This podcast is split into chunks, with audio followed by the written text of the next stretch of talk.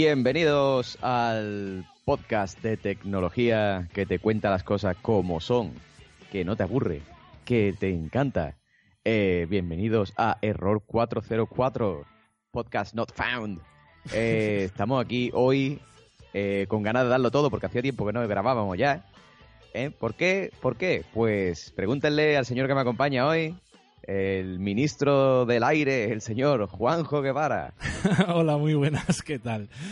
Pues nada, sí, un mesecito que nos hemos tirado aquí un poco a la, a la Bartola, entre comillas, en tanto lo que se refiere al podcast, pero bueno, ha sido difícil cuadrar hor- horarios con José, eh, sigo con el tema de la mudanza, ya... mm, Está complicado, está la complicada damos, la damos por cerrada, en principio. y nada, pues eso, así un poquito, un poquito follón. Pero bueno, ya estamos. Creo que podremos volver a la normalidad o a la regularidad y, y poder grabar toda, cada 15 días como mucho. Así que Esperamos, esperamos que sí. Eso, eso es lo que Eh, se espera. Fíjate que vamos a decirle, para que nuestro oyente tenga una idea, que nosotros antes, pues grabábamos anteriores podcasts por la noche con una cervecita, ajín, y ahora pues grabamos los podcasts a las 5 de la tarde, Claro, vamos con un café, yo con un vasito de agua, porque somos señoras mayores. Porque ya sí, ya hemos llegado Quedamos al a, la hora, de... quedamos a la hora del té. Efectivamente, tea time, tea Tea time. time. Entonces, bueno, ya grabamos eso con un té con pastas, té con pastas y un podcast. Todo perfecto. Bueno, ¿y tú qué tal, José? Pues nada, yo muy bien, tío, muy bien, muy contento porque he cambiado, me he hecho switch, he cambiado otra vez a Android, Otra vez. he vuelto a Android, Has caído al final del Samsung Galaxy, ¿no? Supongo. he caído en el Samsung Galaxy S9. ¿Y qué tal? Eh, Impresiones. Pero así rapidito, ¿eh? Que luego nos vamos por la rama. Sí, sí, rapidito, rapidito. Pues de momento estoy encantado. O sea, un pantallón impresionante. eh, la cámara es brutal. O sea, la cámara es brutal. Saca una foto que te cagas. Eh, quizá, sí que en verdad que en, en- en baja luz quizá no son tan, tan, tan buenas como yo esperaba. Ujú. Aún así son muy buenas, pero no son tan buenas como yo esperaba. Pero con luz eh, son brutales. O sea, hacen una foto que te cagas. Y la verdad es que muy bien. O sea, muy bien, muy bien Android, ¿eh? O sea, muy bien. Yo pensaba que iba a ser una cosa más traumática el cambio y tal. Pero no, ¿no? La verdad es que ya tengo todo bien configurado. Ahora me ha costado, ¿eh? O sea, de la facilidad Ah, de lo que es el tema Apple de Los peros. opciones, tal. Dime, perdona. No, no, eso, los peros, los peros, que nos cuenten los, Claro, los peros, progle- pues- prolegómenos del tema. Básicamente, básicamente los peros han sido eso. O sea, encender un móvil y verte 10.000 millones de trillones de opciones que tienes que configurar y decir, hostias, porque es que esto tiene mil millones de pijadas. ¿Sabes? De que eh, si pongo la mano cuando me estoy haciendo un selfie, saca la foto automática. Si dejo el móvil boca abajo y lo cojo, vibra cuando tengo una notificación. Si tiene un LED de color tal, cuando llega una notificación de tal. O sea, que se agradece. O sea, yo lo agradezco porque yo soy un cacharrero. A mí me encanta cacharrear todas las cosas. Pero al principio fue un poco obvio. Decir, Dios, ¿qué de opciones tengo aquí? Me tiré como una semana y media para configurar el móvil a mi gusto. Madre mía. Pero bueno, pero bueno, pero después, hombre, merece la pena porque tiene un montón de, de cosas. Y la verdad es que aspecto negativo, yo te digo, de momento ninguno. Yo estoy encantado. Estoy encantado. O sea, no, no echo de menos el iPhone para nada. Y yo que me alegro. Pues Porque ya para, somos- para sufrir ya hay otras cosas. Eso, eso. bueno, bueno, pues nada. Oye, me alegro mucho que, que estés muy contento con tu nuevo teléfono Android. Madre Así que sí, la verdad es que ahora lo único que echo de menos es tener algo en la muñeca. Así que Uh, no sé si. Ya, ya he dejado caer que por mi cumpleaños quiero un Amazfit. A ver oh, si alguien se enrolla. Madre mía. Pero vamos, un Amazfit, eso es baratito. Yo, Sí, eso, la eso, gente. poco- pocos euros. Bueno, Claro, claro. Voy a haber perdido un Samsung Gear de esto ahí guay, pero hombre, yo me conformo con poco.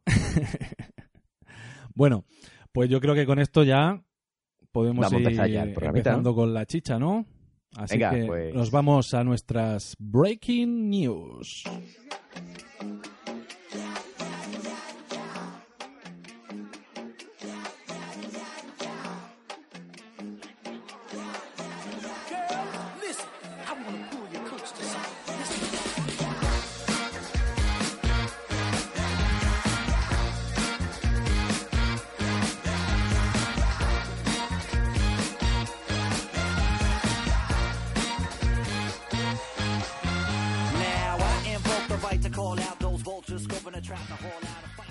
Bueno, y en Breaking News vamos a ir comentando noticias de las últimas, las últimas semanas. Va a ser una cosa rapidita, ¿vale? Vamos a comentar lo más importante para no enrollarnos mucho. Ahí hace un tiki-taka, ahí dinámico, dinámico, ¿vale, Juanjo? Rapidito, venga. Dinámico, dinámico. Vamos a llamar a esta sección dinámica. Entonces, eh, pues vamos a comentar muy dinámicamente un móvil nuevo que ha salido. Bueno, en realidad no es uno, sino que son tres. Eh, Huawei pres- presentó en París, la ciudad del amor, eh, sus nuevos dispositivos Huawei P20. Y, eh, bueno, de lo que nos interesa, básicamente dos. El Huawei P20 a secas y el Huawei P20 Pro. ¿Vale? Y de los dos, Huawei P20 Huawei P20 Pro, nos vamos a quedar con el Pro, ¿vale? Vamos a comentar el Pro porque es el que de verdad trae cosas interesantes, ¿vale? Huawei P20, pues básicamente es el móvil de todos los años con un notch. Con un notch, ¿vale? Le han puesto un notch a los dos, al P20 y al P20 Pro. Ya está, es que no hay más que comentar. fin, fin de la... Tío, le han puesto Hombre, no, no, no seas tan, Sale- tan, tan cabrón.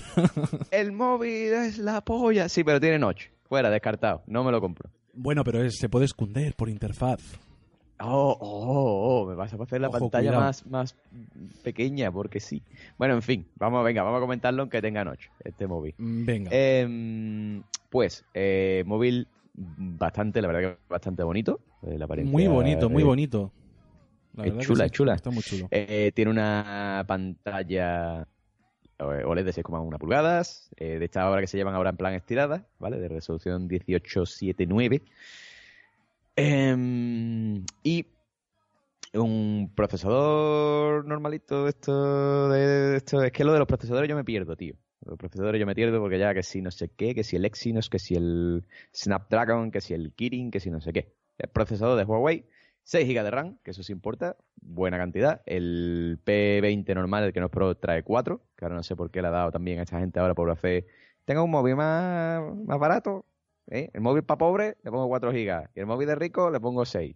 Bueno, Que Samsung ha hecho lo mismo, ¿eh? que no, no estoy criticando. ya. Em, Eso que te quitas, unos euritos, porque al final una placa, una, una placa de RAM de 4 a 6, la, la diferencia es mínima. Pues sí, pues sí, yo qué sé, esta gente. Y mm, bueno, 128 GB de memoria RAM, de memoria, perdón. eh, o sea que guay. Android 8.1, em, una muy buena batería de 4000 mAh. Y eh, bueno, decir, destacar también que tiene el sensor de huella, aunque tenga la pantalla, la pantalla alargada, la pantalla así grande, tiene el sensor de huella delante. ¿Vale? Botón y sensor de huella delante, como los móviles tradicionales típicos. Lo que pasa es que lo han hecho finico, ¿vale? Han hecho el, el, el botoncito ahí finico. Sí, tipo, no tipo botón de Samsung, ¿no? Eso es. Exacto, exacto, sí. Bastante finico. Para que no quite, eh, digamos, mucha, mucha altura de pantalla. Precio de 899 eurazos, Ujú. eh, 900 pavazos de móvil. Casi nada. Eh, dime, perdona. No, no, que digo casi nada, que, que Huawei más o menos venía siendo una gama intermedia y tal, pero esto ya estamos hablando de un señor teléfono. Sí, sí, ahora está de moda. mí lo que me gustaría ver es cuánto le cuesta a esta gente hacer el teléfono. Mm, Pues Para venderlo por 900 pavos. Pero bueno, en fin. Ya es otro debate. Eh, bueno, eh, características típicas, USB tipo C, bla, bla, bla, bla, bla, bla, bla, bla. Y vamos a lo que nos importa. ¿Vale? Vamos a lo interesante de este teléfono. Y es que no tiene una cámara. No. no tiene, tiene- dos. No. Ni una, ni dos, ni tres, sino tres, Tres cámaras. Cámaras, sí. Es impresionante, tres cámaras en un teléfono, ¿no? Cuando decía, no, la doble cámara, no, no, no, este no tiene dos cámaras, tiene tres, tres. Y bueno, ¿en qué consiste esta- esto de las tres cámaras, vale? Bueno, pues tiene una cámara de 40 megapíxeles, ¿vale? 40 megapíxeles. Con no matices, sé- con matices. que ahora sí, ahora vamos a hablar del tema, ¿vale? Eh, una cámara RGB, eso es importante, y quedaos ahora con esto, ¿vale? Cámara RGB, 40 megapíxeles, eh, apertura 1.8. Después tiene una cámara monocromo. ¿vale? Ojo, monocromo, eh, 1,6 y un teleobjetivo de 8 megapíxeles. Es decir, ¿qué están haciendo ellos? Pues tienen una cámara, una cámara de color, una cámara en blanco y negro y una cámara que te, eh, bueno, con, con teleobjetivo, ¿vale? Que te amplía y te reduce la- el alcance. Ujú. Con lo cual, eh, según hemos estado leyendo por ahí, se consiguen unas fotos de la polla. Vale. Eso dice. Eh, bueno, Juanjo, ¿tú quieres explicar el tema de los 40 megapíxeles? Bueno, yo más o menos así, a grandes rasgos, Eh, son 40 megapíxeles con una tecnología que no me acuerdo ahora mismo el nombre que le habían puesto, que básicamente lo que hace es al final juntar 4 píxeles en uno. Por lo tanto, al final la foto no es de 40 megapíxeles, Exacto. que son exacto. de 4 veces menos, es decir, de 10 megapíxeles. Light Entonces, Fusion. Light la Fusion, exactamente. Light Fusion Technology. Con eso dicen que consiguen pues más contraste, más luz y tal. Yo he estado viendo mm, algunas comparativas y en luz baja mm, no funciona tan bien. O sea, es decir, una de las principales cosas que ponen como destacados de este dispositivo es eh, buenas fotos en, baja luminosidad y comparándolas con el, creo que era el, Samsung Galaxy, eh, hacía mejores fotos el, Galaxy. O sea que ahí, ah, bueno, pero bueno, lo, lo intentan. La verdad que eh, la propuesta es interesante, o el tema de las tres cámaras, supongo que el tema de blancos y negros con esa cámara monocromo y luego con Sí, todo este tema de chulo. inteligencia artificial que no hemos hablado ahora, pero bueno, básicamente utilizan ah, ahora como sí, está eso viene, viene ahora. como viene está, como tan de moda el tema de la inteligencia artificial, pues consiguen hacer pues eso mejores eh, mejor acabados en- me- mejores acabados en tus fotos. Y si tienes una capa que es en blanco y negro, entiendo yo que la utilizan pues básicamente para hacer una un mejor contraste, todo el tema de HDR y todas esas historias para ah, tener colores más vivos, más contrastados y, y demás. Yo una cosa que voy a decir con respecto a las dobles cámaras, triples cámaras y cuádruples cámaras. Y esto es algo que me ha pasado recientemente con mi iPhone. Y es todavía una teoría, pero tengo que confirmarla cuando lleve mi iPhone X al Apple Store. Ahora Adiós, mismo, ¿avería? adiós, avería, sí.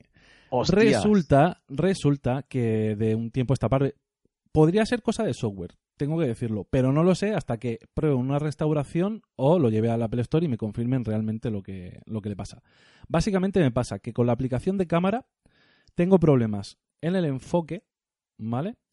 Que eso, en principio estuve buscando por ahí, había, decían que la versión de 11.2.6 tenía un fallo, no sé qué, y que haciendo un downgrade se solucionaba, pero eh, el problema va más allá.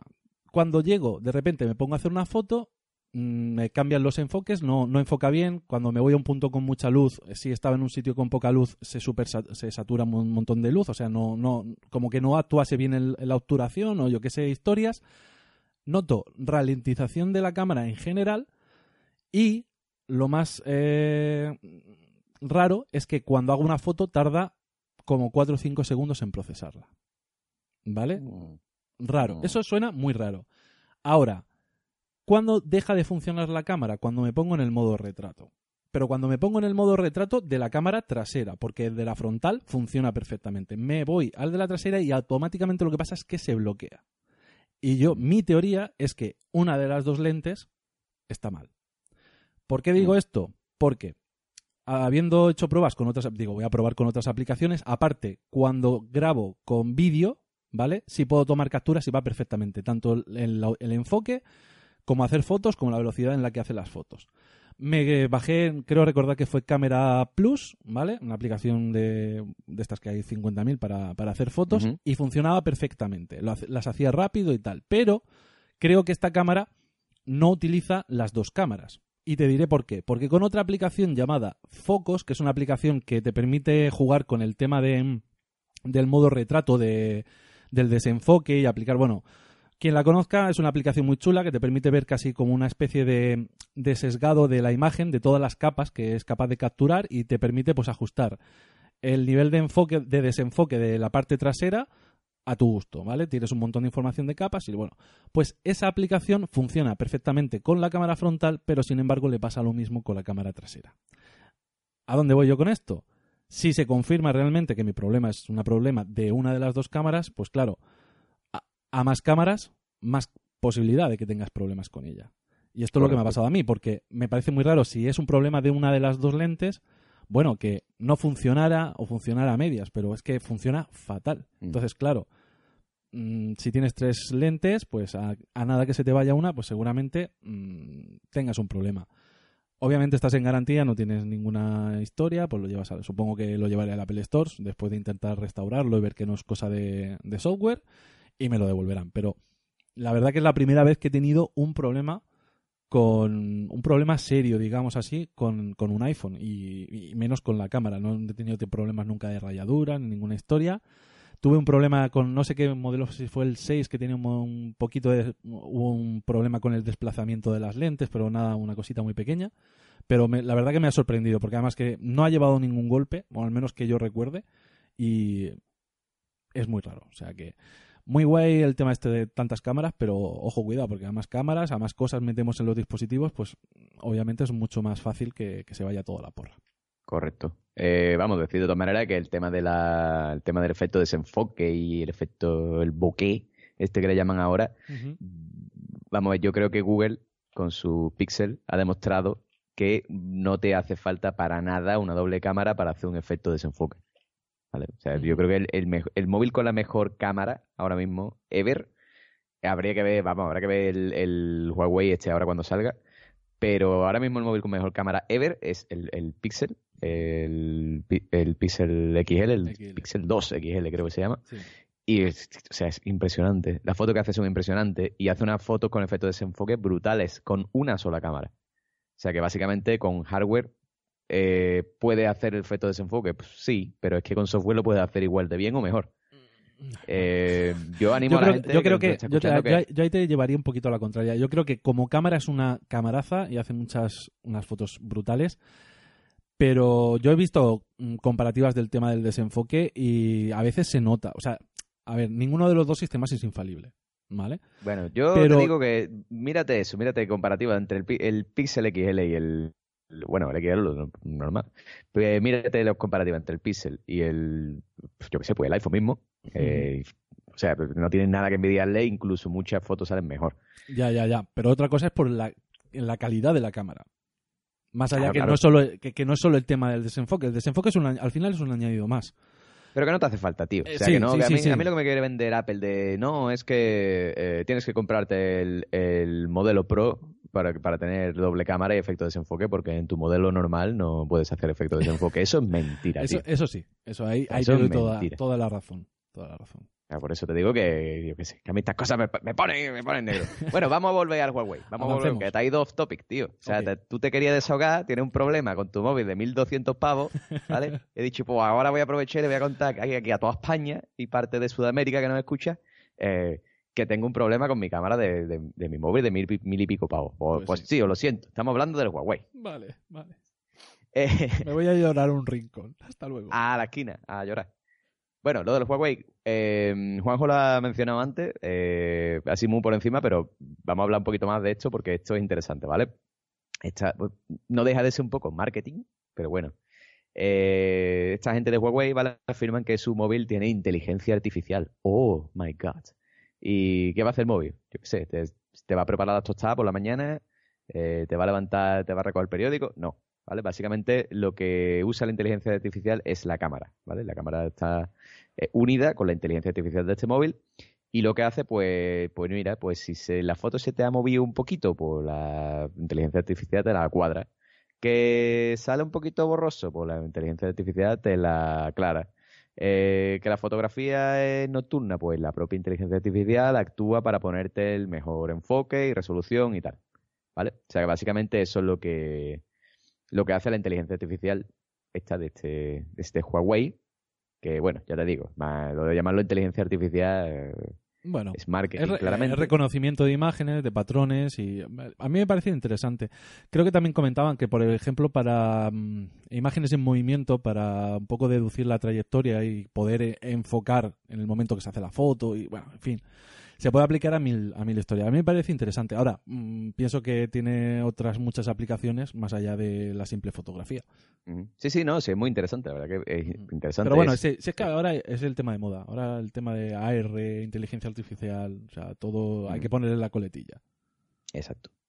Así que nada, pues no sé si quiere añadir algo más de este Huawei P20 Pro. Pues mm, no mucho. Mm, Me gusta, la verdad que es un- está chulo. Yo mi experiencia con Huawei, pues, ha tenido varios teléfonos mi mujer, nunca ha sido del todo satisfactoria.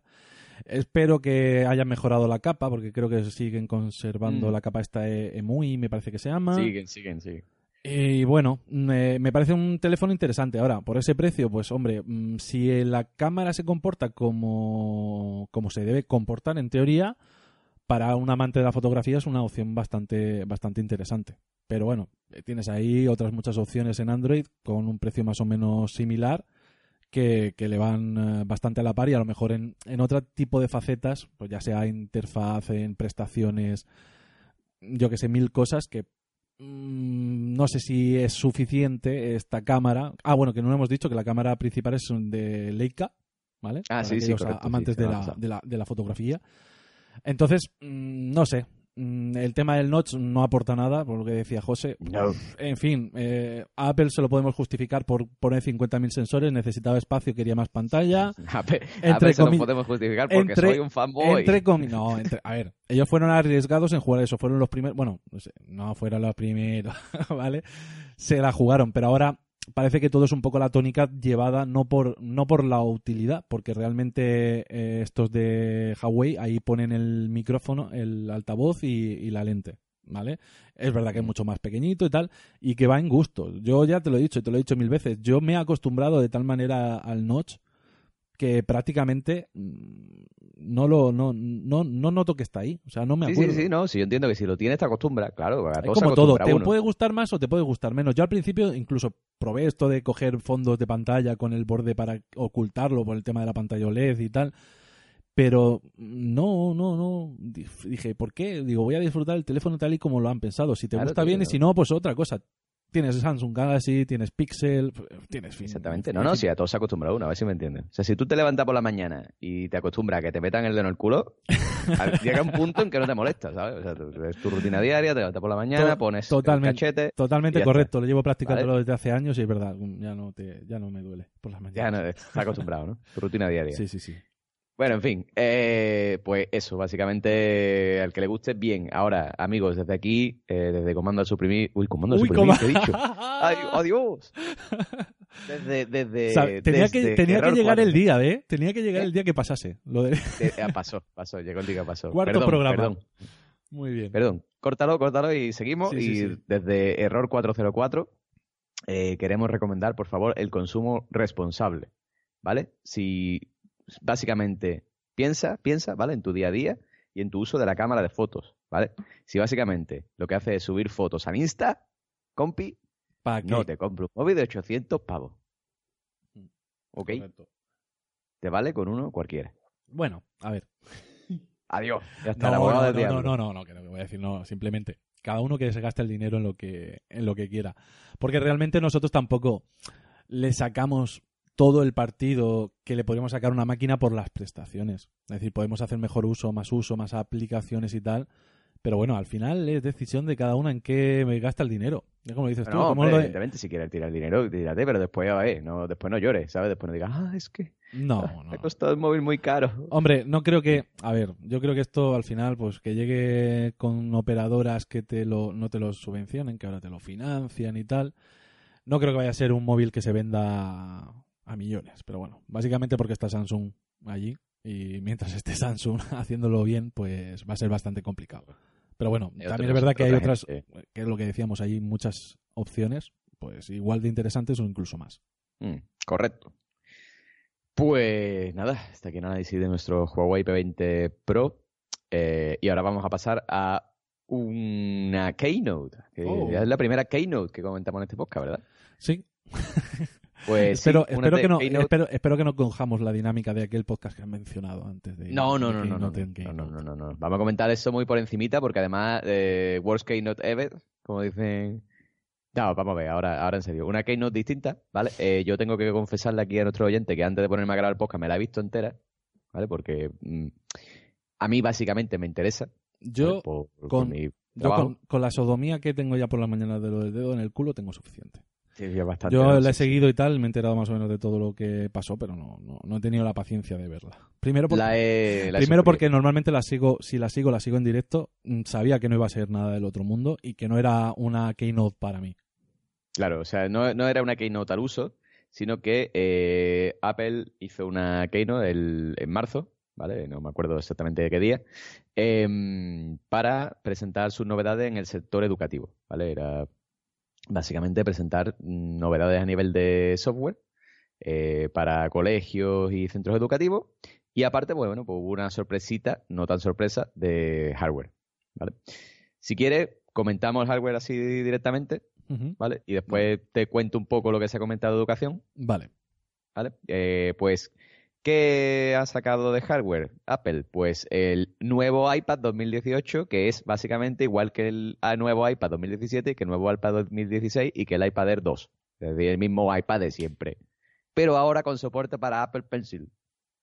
Y Ya. Y ya, ¿vale? O sea, ni pantalla más grande, ni no sé qué, ni nada de nada. Ni lector, ni reconocimiento facial, ni hostias. El mismo iPad de siempre que le puede poner ahora la Apple Pencil.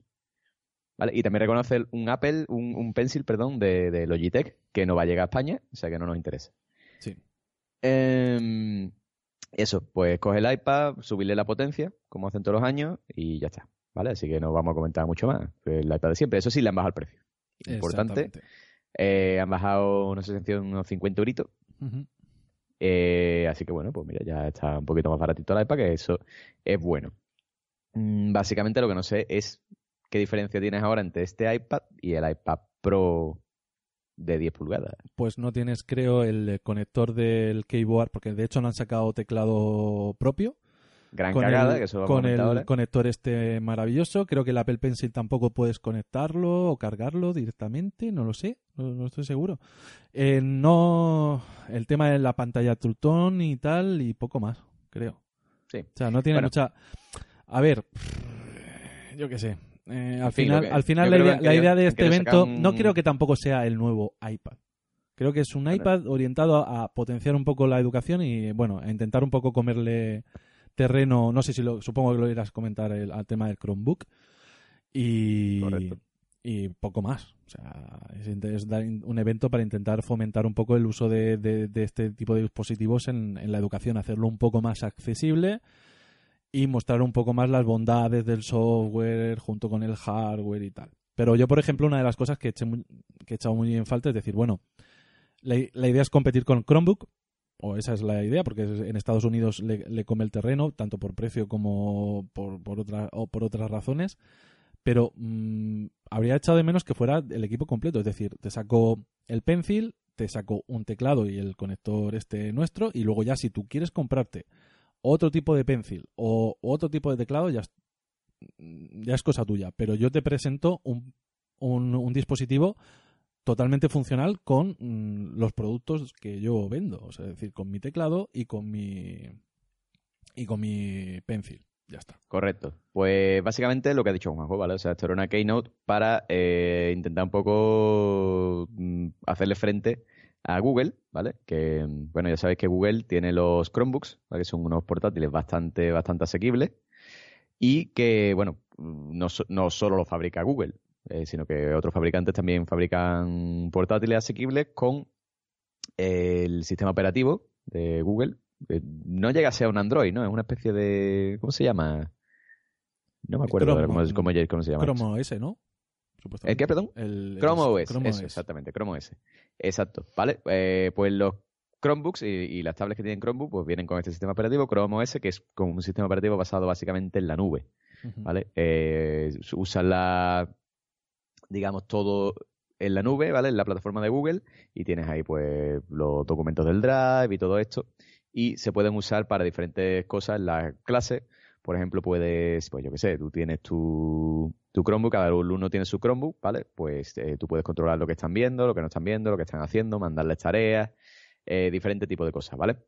Y pues eso es lo que ha buscado un poco Apple con esta, con esta Keynote, ¿vale? Enseñar eh, una, digamos, bueno, ya estaba, ¿vale? Estaba ahí un poco en progreso y ahora ya parece que lo van a sacar completamente, eh, su ecosistema para educación, ¿vale? Eh, tienen una app para profesores que se llama Schoolwork.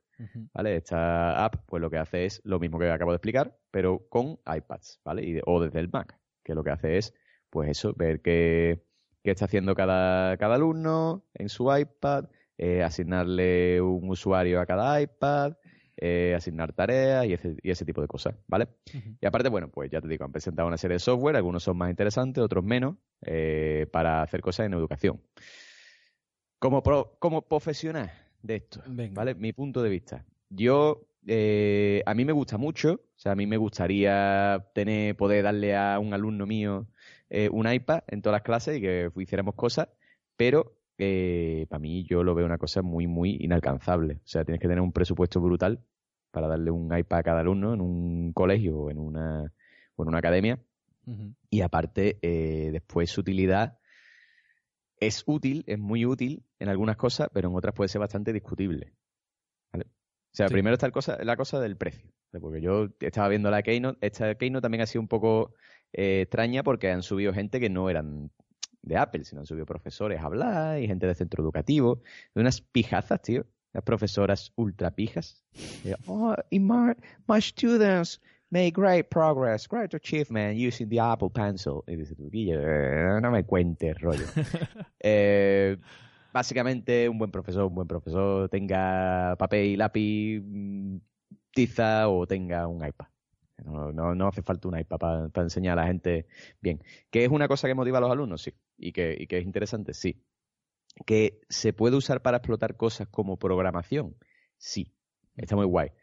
Otra cosa es ya lo que pretenden los de Apple. Es decir, no, no, yo te voy a enseñar, enseñar a programar en Swift usando eh, Swift Playgrounds. Dice, mira, no. O sea, yo, yo he usado esa aplicación y yo no tengo ni puta idea de programar, ¿vale? Y me he hecho los cursos eso del Swift Playgrounds y mira, te vale, o sea, no te vale. O sea, aprendes un poco, sí, aprendes a leer el código, ¿no? Tú dices, bueno, pues esto, sirve, esto sirve para esto, esto sirve para esto, pero después no soy capaz de ponerme delante de un ordenador y, y programar una aplicación en Swift. Pero, a ver, eh, ahí, ahí entro yo.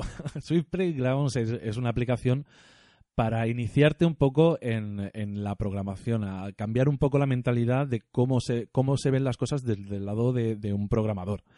sí, también pero, es, pero también es verdad. venden. Déjame un momento, un momento, simplemente. Ellos te venden una, una, una cosa muy sencilla donde te empiezan a enseñar un nivel muy básico con el tema este del robot, eh, historias de estas, pero realmente se pueden hacer cosas bastante chulas y bastante más pros de lo que de lo que parece. Lo que pasa es que hay que saber hacerlas. Entonces ya no ya no estamos hablando de que es una aplicación con la que yo voy a empezar a programar en un nivel que luego llegue y me sea un máquina. No. Esto es una es una, una herramienta que te sirve para iniciarte en la programación.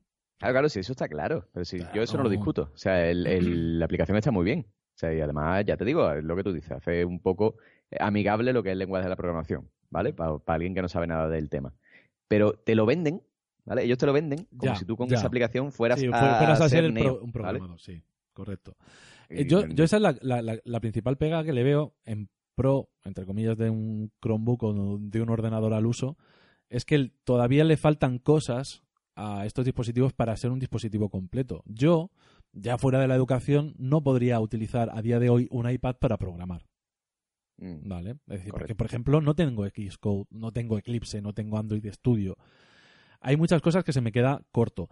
Luego, por otro lado, es el tema de la accesibilidad a la información. En los Chromebook todo se basa en Drive, en la nube, en tal, en herramientas que todo hijo de vecino que esté familiarizado con Internet o las tiene o le cuenta o, se lo han contado o, las, o, o las ha usado alguna vez porque le han pasado un enlace de Drive o una hoja de, de Google Docs o lo que sea. ¿Qué pasa con la suite de, Apple? ¿Quién conoce la suite de Apple? ¿Quién sabe? ¿Qui- ¿Quién, a ver, quién, aun teniéndola y teniendo Mac, utiliza la versión online de todo esto? Entonces yo creo que ahí es más también el problema, es decir, porque una persona que en su día a día en el colegio trabaja con un Chromebook y lo tiene todo en Drive, en tal, en servicios que normalmente ya utiliza, es mucho más fácil luego cuando llegas a casa, ponerte en tu casa con tu ordenador y tal, y hacer lo que tengas que hacer. Mm. Aquí o tienes el ecosistema o tienes unas herramientas que funcionan mejor o peor, pero que la mayoría, mm, aun siendo usuarios de Apple, eh, hay- habrá gente que, obviamente tiene que haber gente que la usa, pero no las usa. Entonces, yo, por ejemplo, en mi día a día, eh, Google Docs, las hojas de cálculo de Google, o sea, todo eso lo utilizo en casa, en el Mac, en, eh, en el trabajo, pero no me pongo a pensar ahora a compartirle una, un, un page a, a un compañero de trabajo para que se vaya online, porque no lo ha usado en su vida. Entonces, por, por practicidad, por lo menos no lo hago. Entonces, Claro, yo creo que ahí hay- tienen más ganado Google, porque tienen más difundida su suite de aplicaciones, aparte de las que ya luego tienen en específicas para, para educación. Correcto, yo aparte eh, estaba pensando en eso precisamente cuando estaba viendo la Keynote y estaba pensando que aquí eh, lo que hay también es una, una barrera.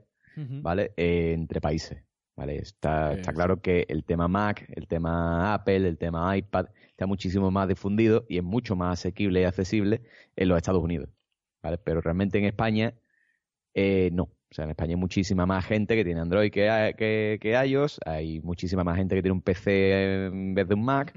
Entonces yo creo que eh, el tema este aquí en España sería muy difícil de integrar, Claro. ¿vale? Pero ten en, Eh, cuenta, ten en cuenta que este evento realmente no estaba centrado en España. Claro, Ni- claro, ni no, la no, mayoría del mundo. o sea, eh, es- era un evento para ellos. O sea, No, no, claro, claro. no, yo me lo llevo a lo mío, a ver si me entiendes. ¿no? Sí, sí, sí, sí, sí, te entiendo perfectamente.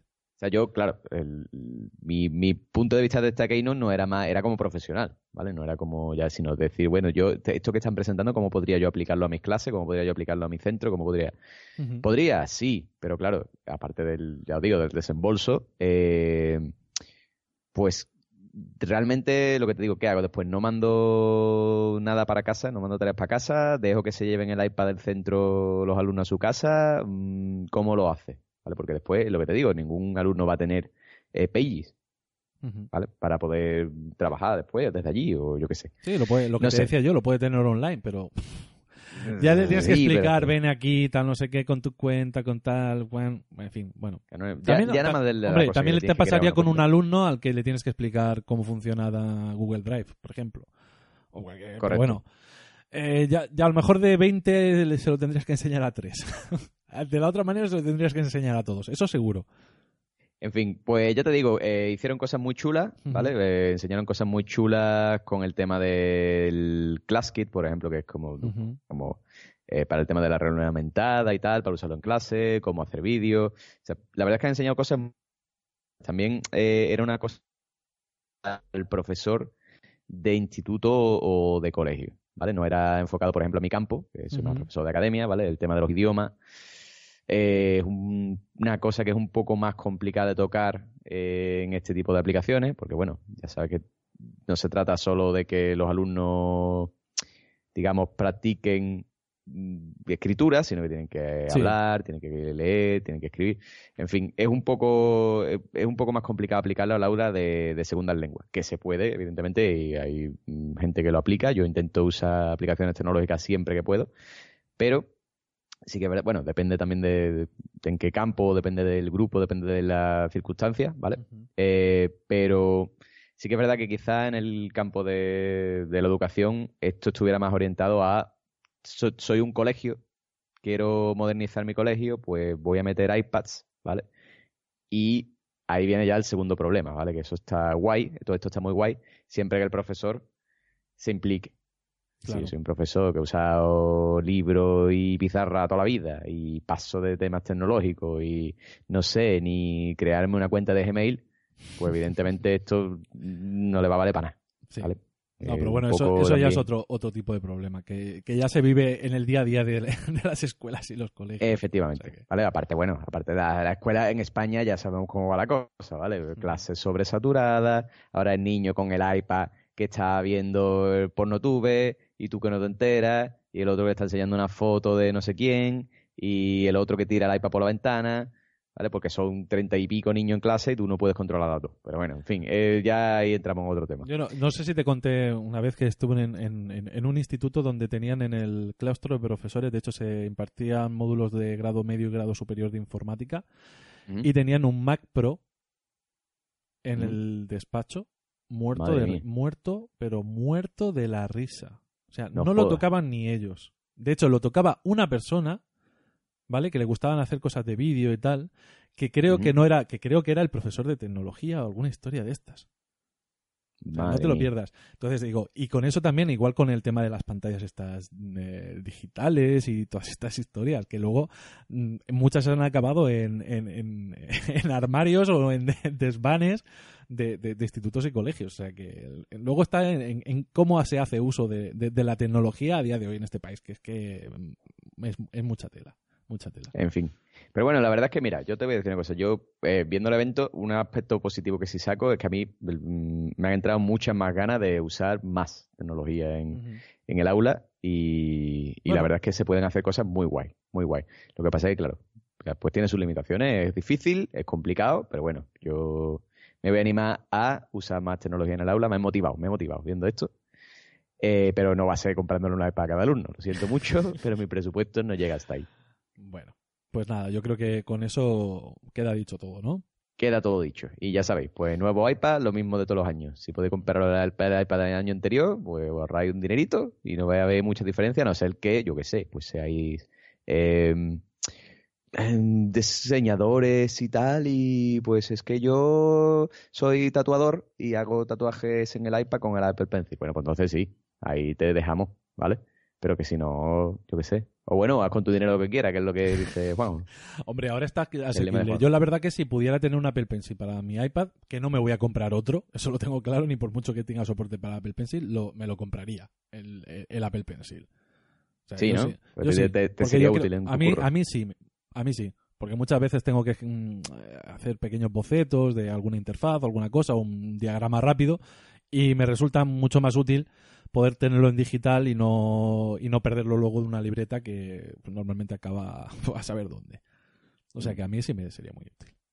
Pero bueno, eso es lo que tú dices. Ya cada uno que haga lo que quiera con su dinero. Pero vamos, que yo creo, espero que, que el nuevo iPad, no sé cuándo saldrá, pero nos traerá bastantes más novedades que, que, que este iPad versión educación. Esperemos.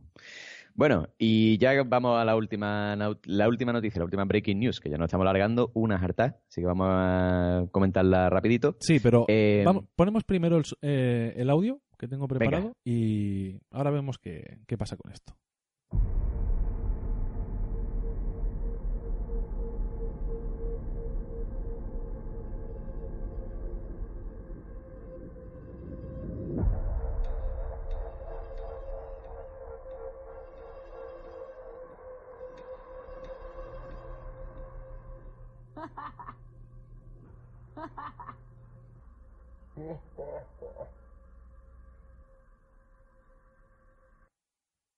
Ahí queda.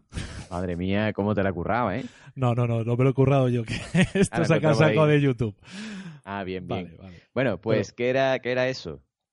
Mm, ¿Una psicofonía? no sé, Carmen, ilústrame. In- Inquietante, Carmen.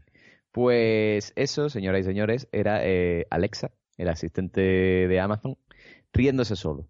¿Vale? Y es que resulta que eh, a primeros de marzo eh, hubo una noticia en la que algunos usuarios de, Alexa, ¿vale? Y de los dispositivos de Amazon eh, comentaban, ¿vale?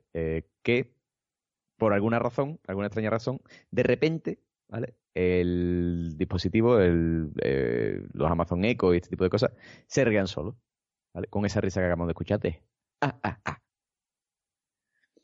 Yo te digo una cosa, Juanjo. Yo estoy en mi casa solo, ¿vale? Con la luz apagada. Y de repente escucho el ah, ah, ah, ese. La verdad que sí. La verdad Mira, que sí. le sí, meto sí. una pata voladora al Amazon Echo ese. Bueno, cuando te des lo primero cuando te des cuenta que es el Amazon Echo. eh, Porque bueno, lo, eso, o sea, jodido, lo jodido del tema es que suene y digas tú qué coño está pasando aquí. Primero me limpio la caca, ¿vale? Exacto. Y después le doy una patada voladora al Amazon Echo ese y lo tiro por la ventana, tío. O sea, qué, qué, qué, qué, qué, miedo, tío. Bueno, entonces que se supone que lo que ha pasado es que ha sido un bug, ¿no? Eso es lo que, eso es lo que se dice. supone que era un bug, ¿vale? Que Alexa, Alexa, pues de repente creía haber escuchado la frase Alexa ríete, Ujú. ¿vale? Y por eso pues se reía.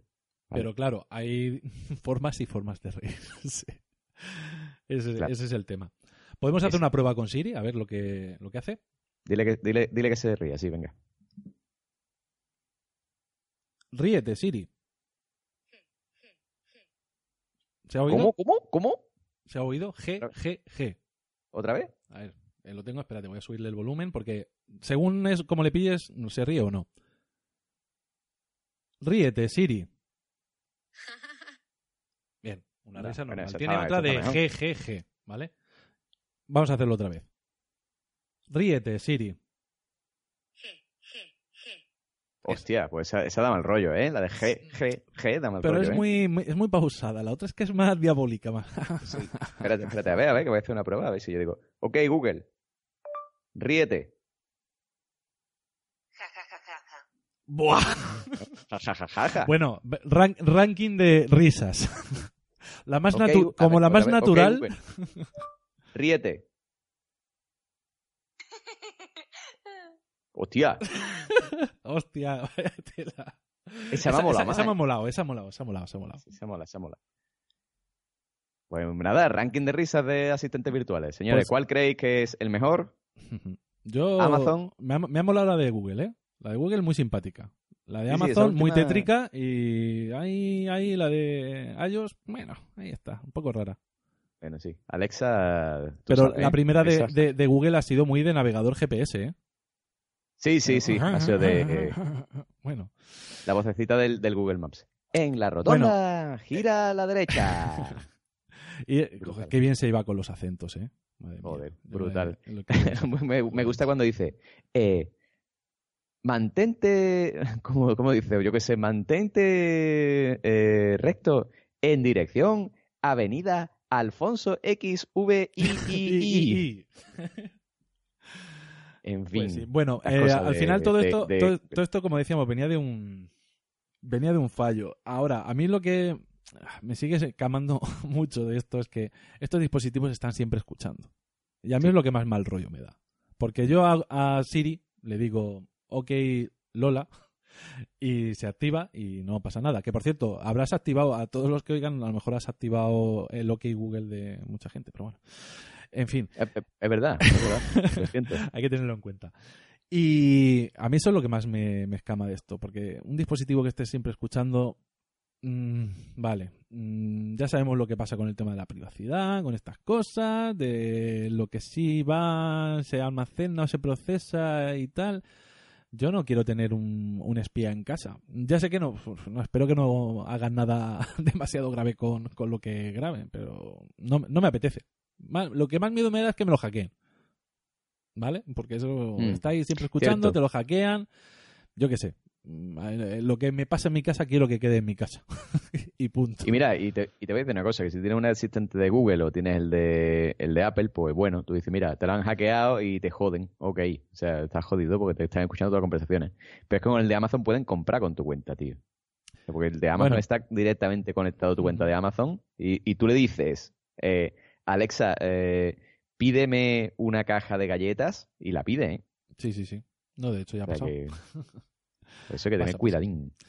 Pues sí, pero bueno, a, a ver, utilidad frente a privacidad, frente a seguridad, pues el tema de, el tema de, el tema de siempre. El bueno, debate.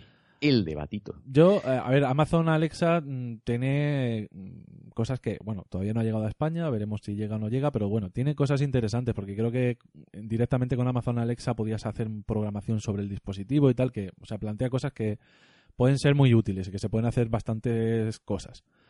Pero es lo que tú dices, sobre la utilidad de este tipo de dispositivos, bueno, pues para escuchar música, para hacer que te haga ah, pedidos automáticos simplemente diciendo, oye, cómprame tal, pero mm, todavía no me ofrecen nada, siguen, ofre- siguen sin ofrecer nada más allá de, de- de esas tres, cuatro cosas que para mí no compensan, bueno, es decir, no compensan obviamente el HomePod por precio, pero bueno, no sé si me compensaría tener eso, no sé si realmente le daría mucha utilidad, porque yo a día de hoy lo que te digo, tengo Siri y podría estar encendiendo las luces de mi casa y apagándolas con Siri, sin embargo prefiero hacerlo con el mando o con el móvil, no sé. Yo es que la con, el- las la interfaces de las, pero no sé, no, yo a mí al menos me está me está costando mucho acostumbrarme.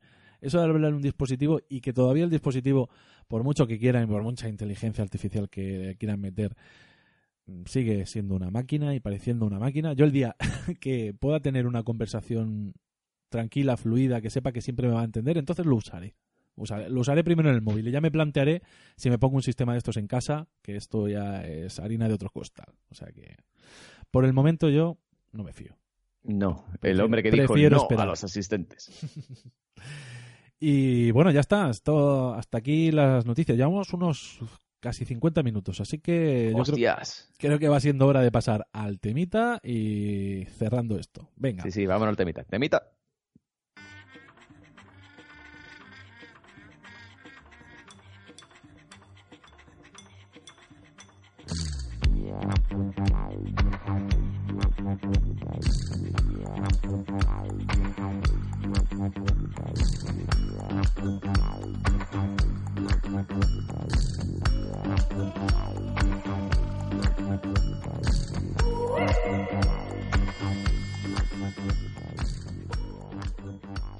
Bueno, y en el temita vamos a hablar de redes sociales. Eh, ¿Por qué vamos a hablar de redes sociales primero de todo? Pues nuestro amigo Juanjo eh, nos va a explicar en qué consiste el escándalo Facebook. Hostia, bo- bonito Eh, marrón me claro. sueltas tú a mí, ¿no? Está dando que hablar. Hombre, claro, ha sido tú el que lo ha sugerido, que lo comentáramos aquí en, Bueno, vale. Bueno, en, en- en comando al suprimir, en error 404.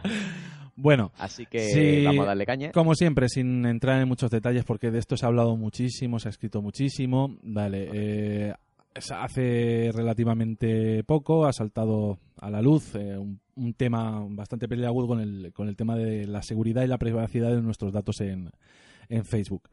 ¿Y qué es lo que ha pasado? Es que concretamente una compañía llamada Cambridge Analytica eh, es- es acusada de eh, actuar de forma ilícita, o decir, de manipular de alguna manera la opinión de, de mucha gente, básicamente obteniendo información que obtenían, valga la redundancia, de Facebook, pero mm, sin, por decirlo así, sin permiso, porque básicamente ellos tenían una aplicación que se llamaba, creo que era una aplicación de This My Digital Life o algo así, Sí, ¿vale? Que era un, un test, ¿vale? Que te hacía una especie de perfil de tu uso de redes sociales y demás. Y esta empresa eh, consiguió que más o menos aproximadamente es lo que están diciendo, no sé cuántos mil, bueno, no sé exactamente de- el origen de, la, de los usuarios, no sé si eran 400.000, no, bueno, una, una cantidad muy pequeña, pero que con eso y gracias a la API de Facebook que, te que les permitía acceder a la información de los contactos de las personas que hacían estos formularios, han llegado a 80 y- 87 millones de cuentas, de datos de cuentas de perfiles de personas.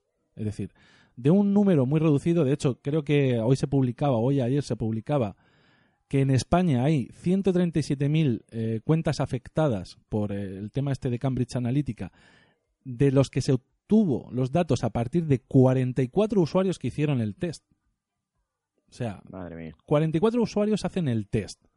Y de esos 44 usuarios nosotros accedemos a los contactos y sacamos el perfil de 137.000 personas en España y de 87 millones de personas en el mundo.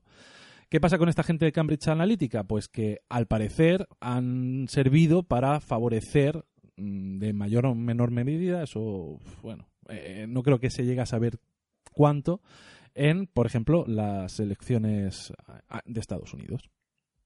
Ujú. Eso sería un Pues poco, sí. es decir, hay mucha historia detrás de esto, del tema de cómo se fundó, de cómo se creó todo esto y de dónde viene.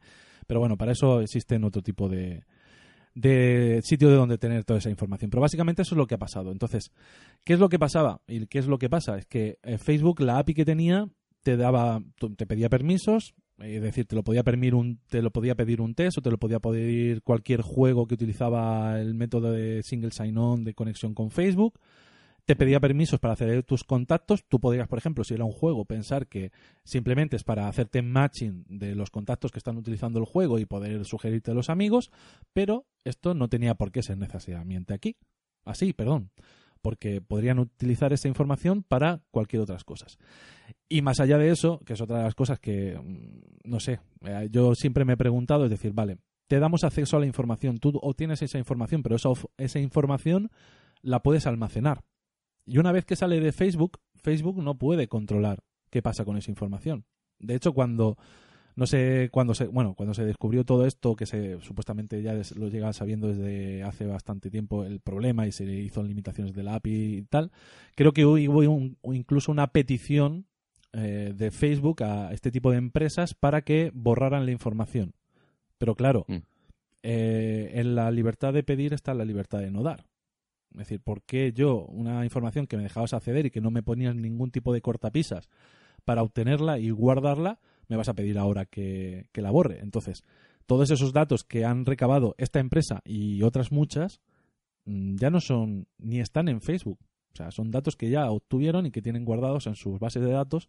Entonces, es un tema chungo. Y de hecho a Facebook le está costando usuarios y suponemos, esperamos que pasta, porque España va, bueno, España la, por el tema de la ley de protección de datos está revisando mm, esto, creo que la Fiscalía ha abierto caso también contra Facebook y demás, y en Estados Unidos igual, y esto les va a suponer un, un serio golpe. Y bueno, pues eso sería un poquito lo, lo, lo que ha pasado.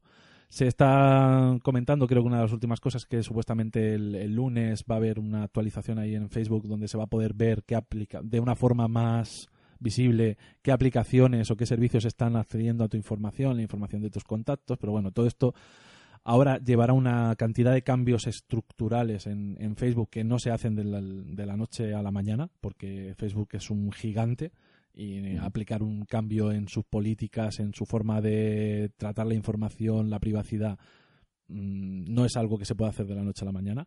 Irán haciendo cosas y, bueno, supongo que en mayor medida lo irán solucionando. Pues bueno, Brutal. es, es, es muy bestia, es muy bestia. Y luego ya es, es, es interesante ver cómo a raíz de información de una red social puedes trazar unos perfiles que te permitan influir en cosas como unas elecciones. Porque tenemos que tener en cuenta una cosa, es que mucha gente, o sea, nosotros eh, tenemos mayor información en tanto en cuanto nos molestemos más en acceder a ella o menos. Pero hay mucha gente que su 90 o 100% de información que consume al día la consume en Facebook. Entonces, si tú le ofreces o le, le influyes con informaciones, publicaciones que van orientadas para convencerte de una cosa u otra, vas a tener una ya no que tengas una visión sesgada o incorrecta de eso, sino que te van a influir para que pienses como ellos quieren. Y eso es una herramienta Ingeniería social, tío. es, exactamente, es ingeniería social, es una, es una herramienta súper potente. Y claro, dices, bueno, cuando lo mientras lo utilizan para venderme champú, pues Mm. no hay mayor problema. Pero cuando te lo están, están utilizando para este tipo de cosas, ojo, porque a mí me puede molestar más o menos que me vaya, busque en Amazon un dispositivo, me vaya a, a Instagram y de repente me salga el anuncio de Amazon Pack con lo que acabo de buscar. Mm, Eso me puede molestar más o menos. Ahora, que intenten manipular eh, mi opinión, mi forma de pensar o la forma de, de actuar de la gente me parece muy, muy, muy grave y peligroso. Muy peligroso. Sí, lo es, sí que lo es. Eh, pues ya, ya sabéis, ya sabéis lo que ha pasado y eh, ojito, ojito, yo, vamos, recomiendo desde aquí que os metáis ya en Facebook, ¿vale? Eh, la parte de em, configuración, hay un panel abajo que pone Apps and Websites, ¿vale? Y pues desde ahí podéis eliminar todas las aplicaciones a las que le habéis dado acceso a vuestro Facebook y no usáis. Sí, sobre Vale. todo esas Eh. de... ¿A qué personaje de Juego de Tronos me parezco? ¿Soy o no soy popular? Exacto. Todo ¿vale? ese tipo de cosas, Yo por ese favor. tipo de, aplicaciones tendría mucho cuidadito. Eh, vamos, yo es una cosa que ya que suelo hacer por sistema, ¿vale? Yo solía hacerlo ya antes, eso de meterme ahí de vez en cuando y limpiar toda la morralla. Pero bueno, si vosotros no y lleváis tiempo sin hacerlo, pues recomiendo que lo hagáis. Porque eh, la primera vez que yo lo hice me encontré de basura ahí impresionante eso está leyendo vuestros datos. O sea, cada vez que publicáis algo, lo sabe. Eh, así que eso, ojito. Sí. Creo que una Y de las todo. cosas que querían hacer es cambiar, que es que la el- no sé si lo llegaron a hacer ya, o sea, o si lo han hecho ya. Es que si no hay actividad con la aplicación en cuestión a los X meses deje de funcionar, porque esto era un grifo abierto mientras Claro. mientras quisieras, o sea, era barra, barra libre de información para aquel que la quisiera usar desde el momento que tú le dieras permisos. Y bueno, como todos sabemos, ninguno nos leemos los términos y condiciones de los servicios y vemos, "Bueno, esto te quiere acceder a tu perfil y a tus contactos. Y dices, ah, pues venga, para adelante, que no hay problema, que, que ya está.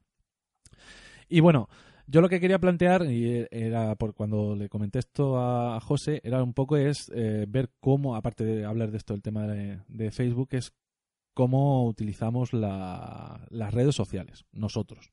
¿Vale? Entonces, Correcto. me gustaría saber, José, ¿ha cambiado mucho tu forma de, de actuar o, o de utilizar las redes sociales de un tiempo a esta parte? ¿O has- ha habido algún tipo de Pues- transformación?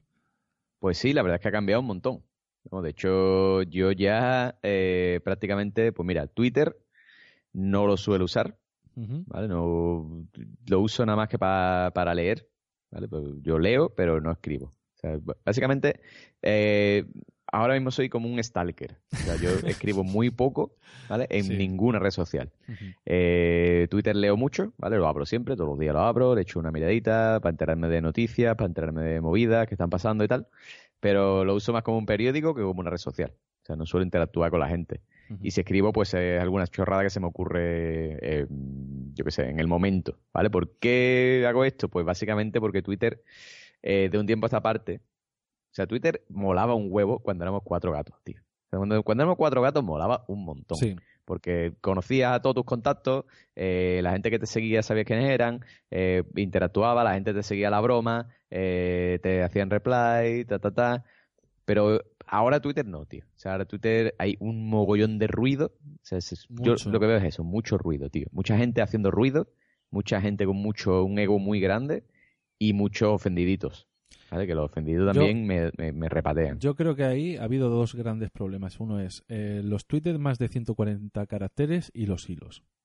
Es- Sí, han propiciado una cantidad de, de basura y de ruido, lo que tú dices. Porque es que, fíjate que a mí dices, bueno, bueno, pues puedes hacer una cosa. eh, pues los tweets que vea muy largos paso de ellos. Pero es que como que ya te llaman la atención. Y cuando hay un hilo, ya es como, joder, ¿qué pasa aquí? Y, y es mucho, mucho ruido. Aparte del tema de, o sea, es decir, la gente mm, retuitea cualquier cosa. Yo, de hecho, tengo una. Yo ahora estoy en un proceso, digamos, lo llamaremos de limpieza. Estoy cogiendo cada red social y estoy haciendo limpieza. Y voy a dedicarla a lo que me interesa cada una de las redes sociales. Twitter, por hacer, Twitter, por ejemplo, yo lo siento mucho. eh, tengo mil y pico seguidores. Tampoco es que sean muchos. Bueno, estoy siguiendo a 700 personas. Me sobran más de la mitad, seguro. ¿Qué voy a hacer? Quedarme con aquellas personas que me interesan el 70-80% que de las cosas que cuentan, aquellas que he conocido o conozco personalmente o tengo algún tipo de vínculo, pues eh, yo qué sé, por ejemplo, podcaster y demás, que o los he conocido, los escucho, los sigo y me interesa lo que dicen. ¿Y a quién voy a eliminar? Pues mira, si me meto, si veo un tuit tuyo y no sé quién eres, lo siento, pero fuera. Y segundo, si más o menos sé quién eres y veo que lo único que haces es retuitear, mm, con perdón, con todos los respetos, cosas que me importan una mierda, vas fuera. Y Mm. si Dios quiere, y ese es mi objetivo, en de- dejarla en unos 200, o sea, seguir unas 200 personas y no más. Y ser feliz, porque creo que es lo que creo que le pasaba, que antes entraba en Twitter y echaba un rato y a lo mejor pues había de la gente que seguía cin- cuat- 40 o 50 publicaciones y ahora es como un tío entra en Twitter, retuitea 20 cosas, me aparecen 20 cosas, escribe dos, le grita uno y tal, y es un follón de la leche. Entonces, yo eso, por, un lado eso, por Twitter. Ya luego, pues con Facebook, eh, poco más de lo mismo. Es decir, me lo voy a reservar más al ámbito familiar. ¿Vale? Familiar, amigos, directos y tal. Y así voy a ir con... O sea, creo que voy a intentar utilizar las cosas para lo que son o para lo que a mí me creo que me ofrecen más utilidad. Porque Eso. Twitter, por Entonces, ejemplo, bueno. para información me parecía muy útil. Y a Vamos, día de hoy, no. entonces, pero O vamos, sea- vamos red social por red social. No te, Venga. no te, no te calientes, no te No me calientes. Espérate. Venga. Entonces, Twitter hay que hacer limpieza y hay que quedarte solamente con lo que te interesa. Eso es lo que yo pienso. Vale, yo, yo opino igual, opino igual. La verdad es que no me lo había planteado, pero sí es verdad que tengo que hacer un limpión ahí curioso. Facebook, Facebook. Yo, por ejemplo, Facebook, a ver, yo siempre he tenido el Facebook eh, bastante, bastante cerrado. ¿Vale? Cerrado en el sentido de, por ejemplo, yo, el Facebook, la gente puede ver lo que yo publico, pero, por ejemplo, la gente no puede ver las publicaciones en las que se me etiqueta. ¿Vale? Eso lo tengo cerrado, no lo puede ver. Eh, la, yo qué sé, mm, no acepto a cualquiera. O sea, tengo aquí, pues, te lo voy a decir ahora mismo, lo tengo abierto. Tengo como, pues, a ver, 21 solicitudes de amistad que he ignorado, ¿vale? Eh, entre ellos alguna gente que, que es verdad, que conozco del tema posca a lo mejor, o lo que sea, Pero no te interesa. pero no quiero que vean mis fotos, tío. ¿Por qué tienes que ver mis fotos privadas? No, no, no me, no me simpatiza a mí que mucha gente esté viendo mis fotos privadas, tío. Pues son mías y, y yo qué sé, y no tengo ganas, o de mi pareja, o de lo que sea. Entonces, eh, yo digo, yo el Facebook lo tengo muy restringido. Y incluso la gente que acepto, ¿vale? Eh, también lo digo para, por si hay alguien que le interese, ¿vale? En la parte de Facebook de configuración, eh, la- hay una pestaña que pone privacidad, ¿vale?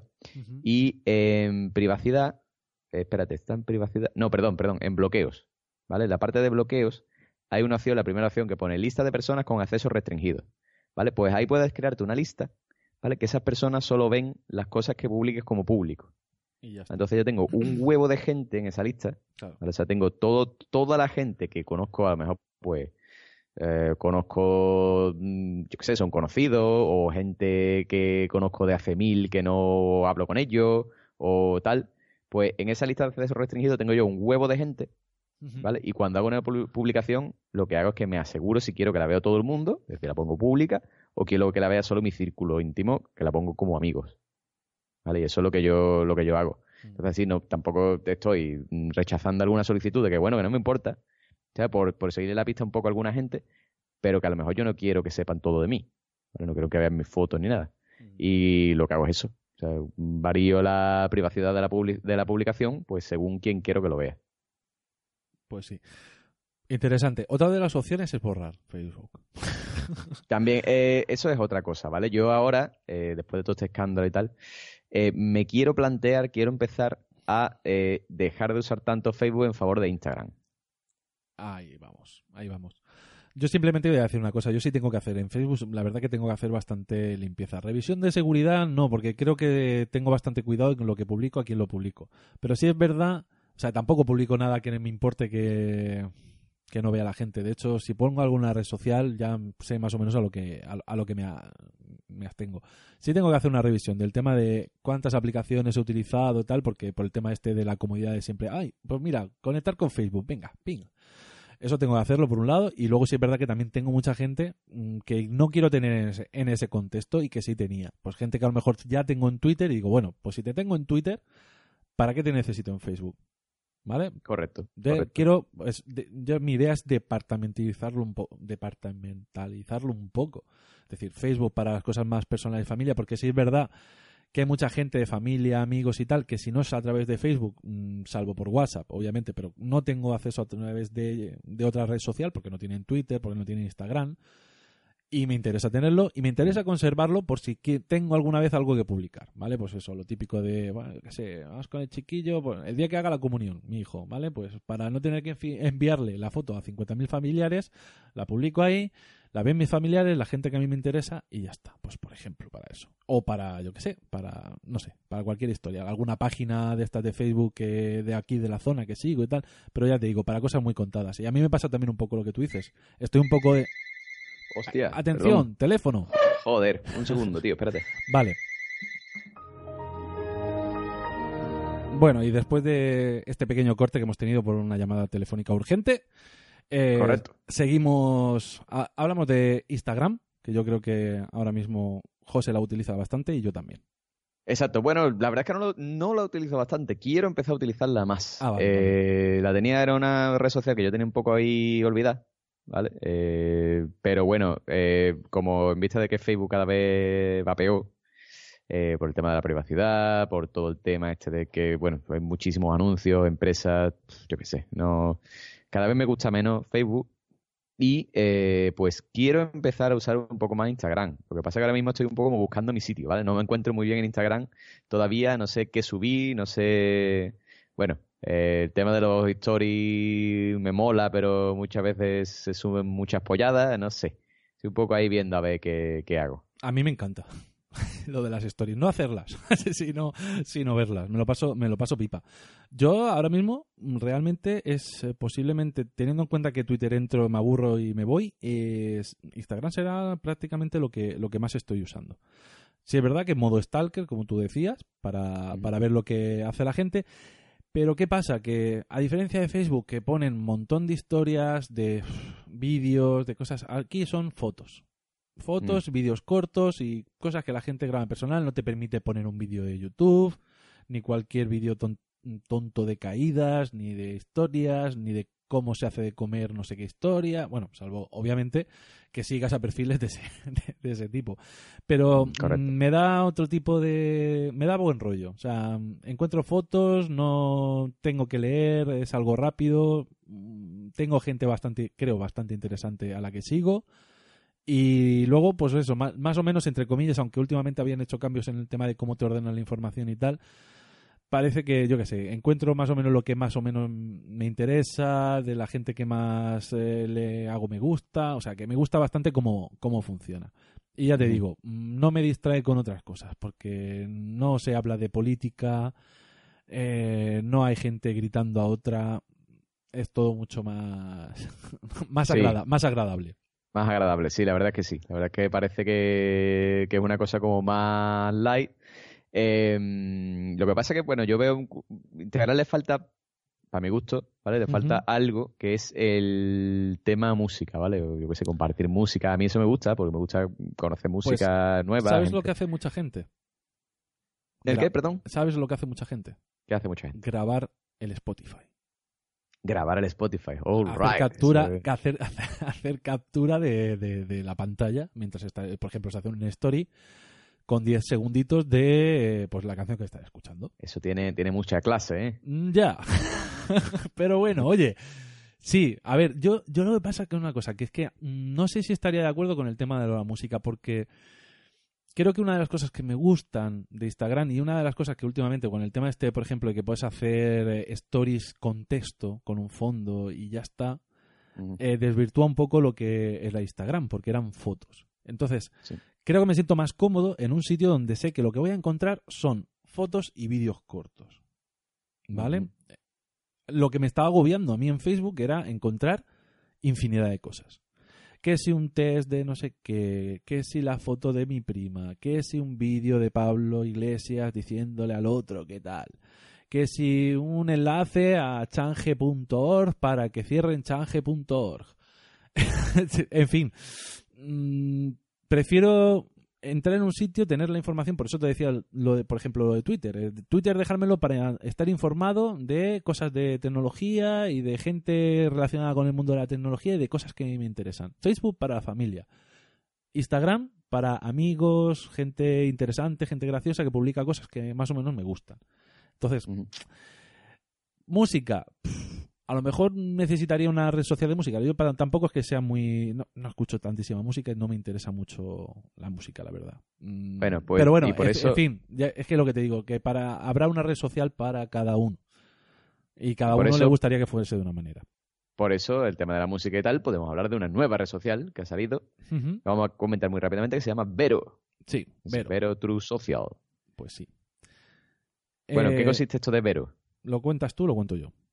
Como tú quieras, que Pues, cuéntalo tú. Bueno, tú pues Vero fue- es, una, es una red social que empezó un poco, joder, complicada, porque cuando apareció, no sé si hará cosa de un, bueno, eh, de un mes que pegó el boom, de todo el mundo que tenía que estar en Vero y aquello era imposible, porque se saturó y no había manera de entrar.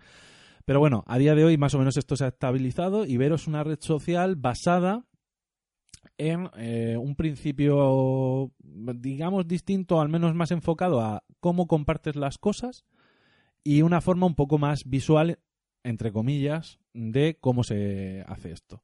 Vero te permite compartir, por ejemplo, desde películas, series que estás viendo, eh, enlaces también, obviamente, eh, Fotos. fotos, mm, creo que libros también tendría que echarle- música y lo, hace, y lo hace todo un poco en plan, pues a- en gran formato, ¿vale? Tu publicación prácticamente que en el timeline ocupa, un, para verla entera, ocupa una, una pantalla. Y una de las peculiaridades que tiene es que en el momento que vas a publicar sí o sí, tienes que decidir cuál es el, el- el núcleo o el círculo donde lo quieres compartir. Por defecto es que todo sea con amigos íntimos que tú hayas marcado como íntimos, que es otra, otra cosa de la que hablaremos, de cómo se agregan los amigos, y ya puedes ir abri- abriendo un poco ese círculo hasta llegar al círculo público. ¿Vale? ¿Qué tiene de peculiar esta red social? Es que cuando tú vas a añadir un contacto tienes que decidir en qué eh, círculo englobarías a ese usuario. Amigos íntimos, conocidos, mm, simplemente con una especie de seguidores o algo así, sería. En fin, sí. todo, todo eso, yo por ejemplo ahora mismo, eh, con el perfil abierto, tengo cinco contactos, ¿vale? De los cuales tengo dos conocidos, dos amigos, entre uno de ellos José Arocena, y no, perdón, tres conocidos y dos amigos. Y tengo, y estoy siguiendo, Ah, siguiendo a José Arocena a la vez. Esto ya es un poco raro, esto ya no lo entiendo, porque pone que estoy siguiendo a uno y seguidores cero. Vale. Los seguidores Mm. son aquellos que te siguen, pero tú entiendo que no los metes en ningún círculo y todo aquello que pones como público pueden verlo.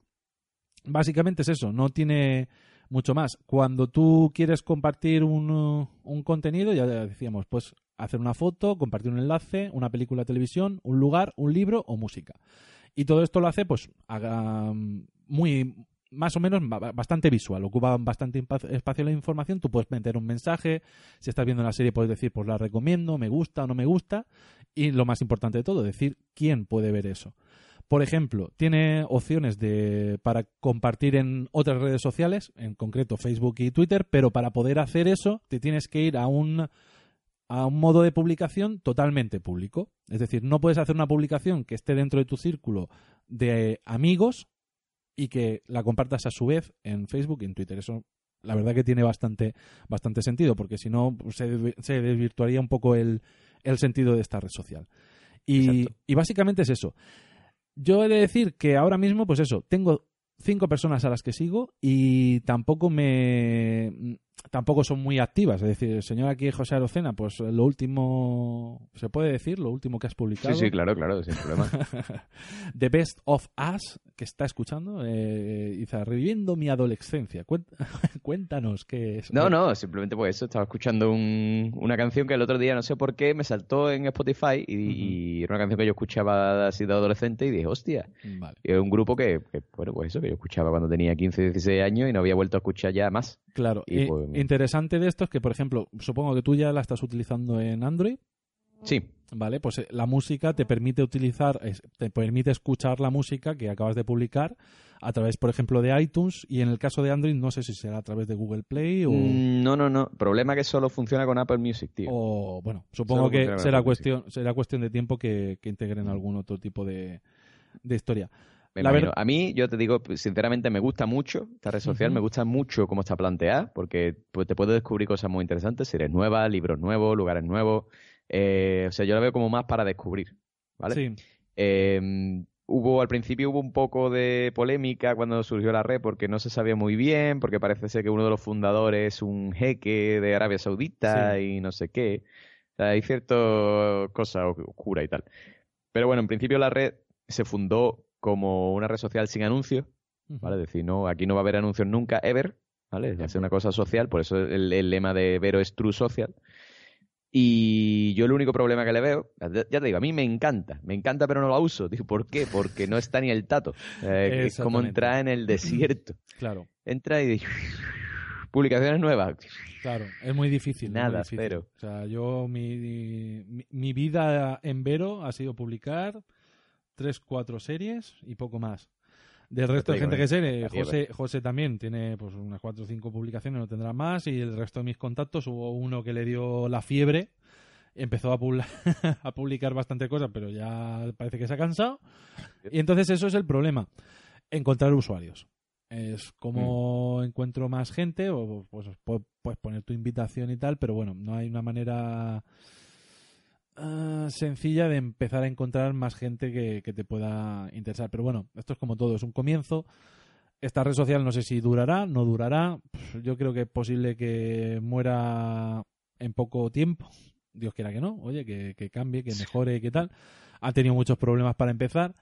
Y luego ya por otro lado, en cuanto al aspecto y tal, pues sí, hay cosas que me gustan, pero a mí hay cosas que me satura un poco. O sea, lo que es la interfaz, mm, bueno, es bastante diferente a lo que tenemos acostumbrado en cualquier otra re- red social, pero mm, al final luego me pasa una cosa, por ejemplo, entre una publicación de una, de una canción, porque por ejemplo, tú esto último que habías publicado me pone que es música, en un iconito pequeño pone que es música, pero como que no como que entre una serie, una película y una canción, pues básicamente el formato del cover y poco más. Eh, me falta ahí un poquito de mm, facilidad de ver qué, o de incluso, que no lo sé si lo hay, estoy mirando ahora porque tenemos el tema de los hashtags y demás, es de lo que yo estoy viendo poder filtrarlo. Que eso es sencillamente, sí, hay una cosa, vale, hay una opción que se llaman las colecciones y puedes ver fotos, vídeos, enlace, multimedia, películas, libros y lugares. Puedes filtrarlo. Oye, pues mira, esto sería interesante.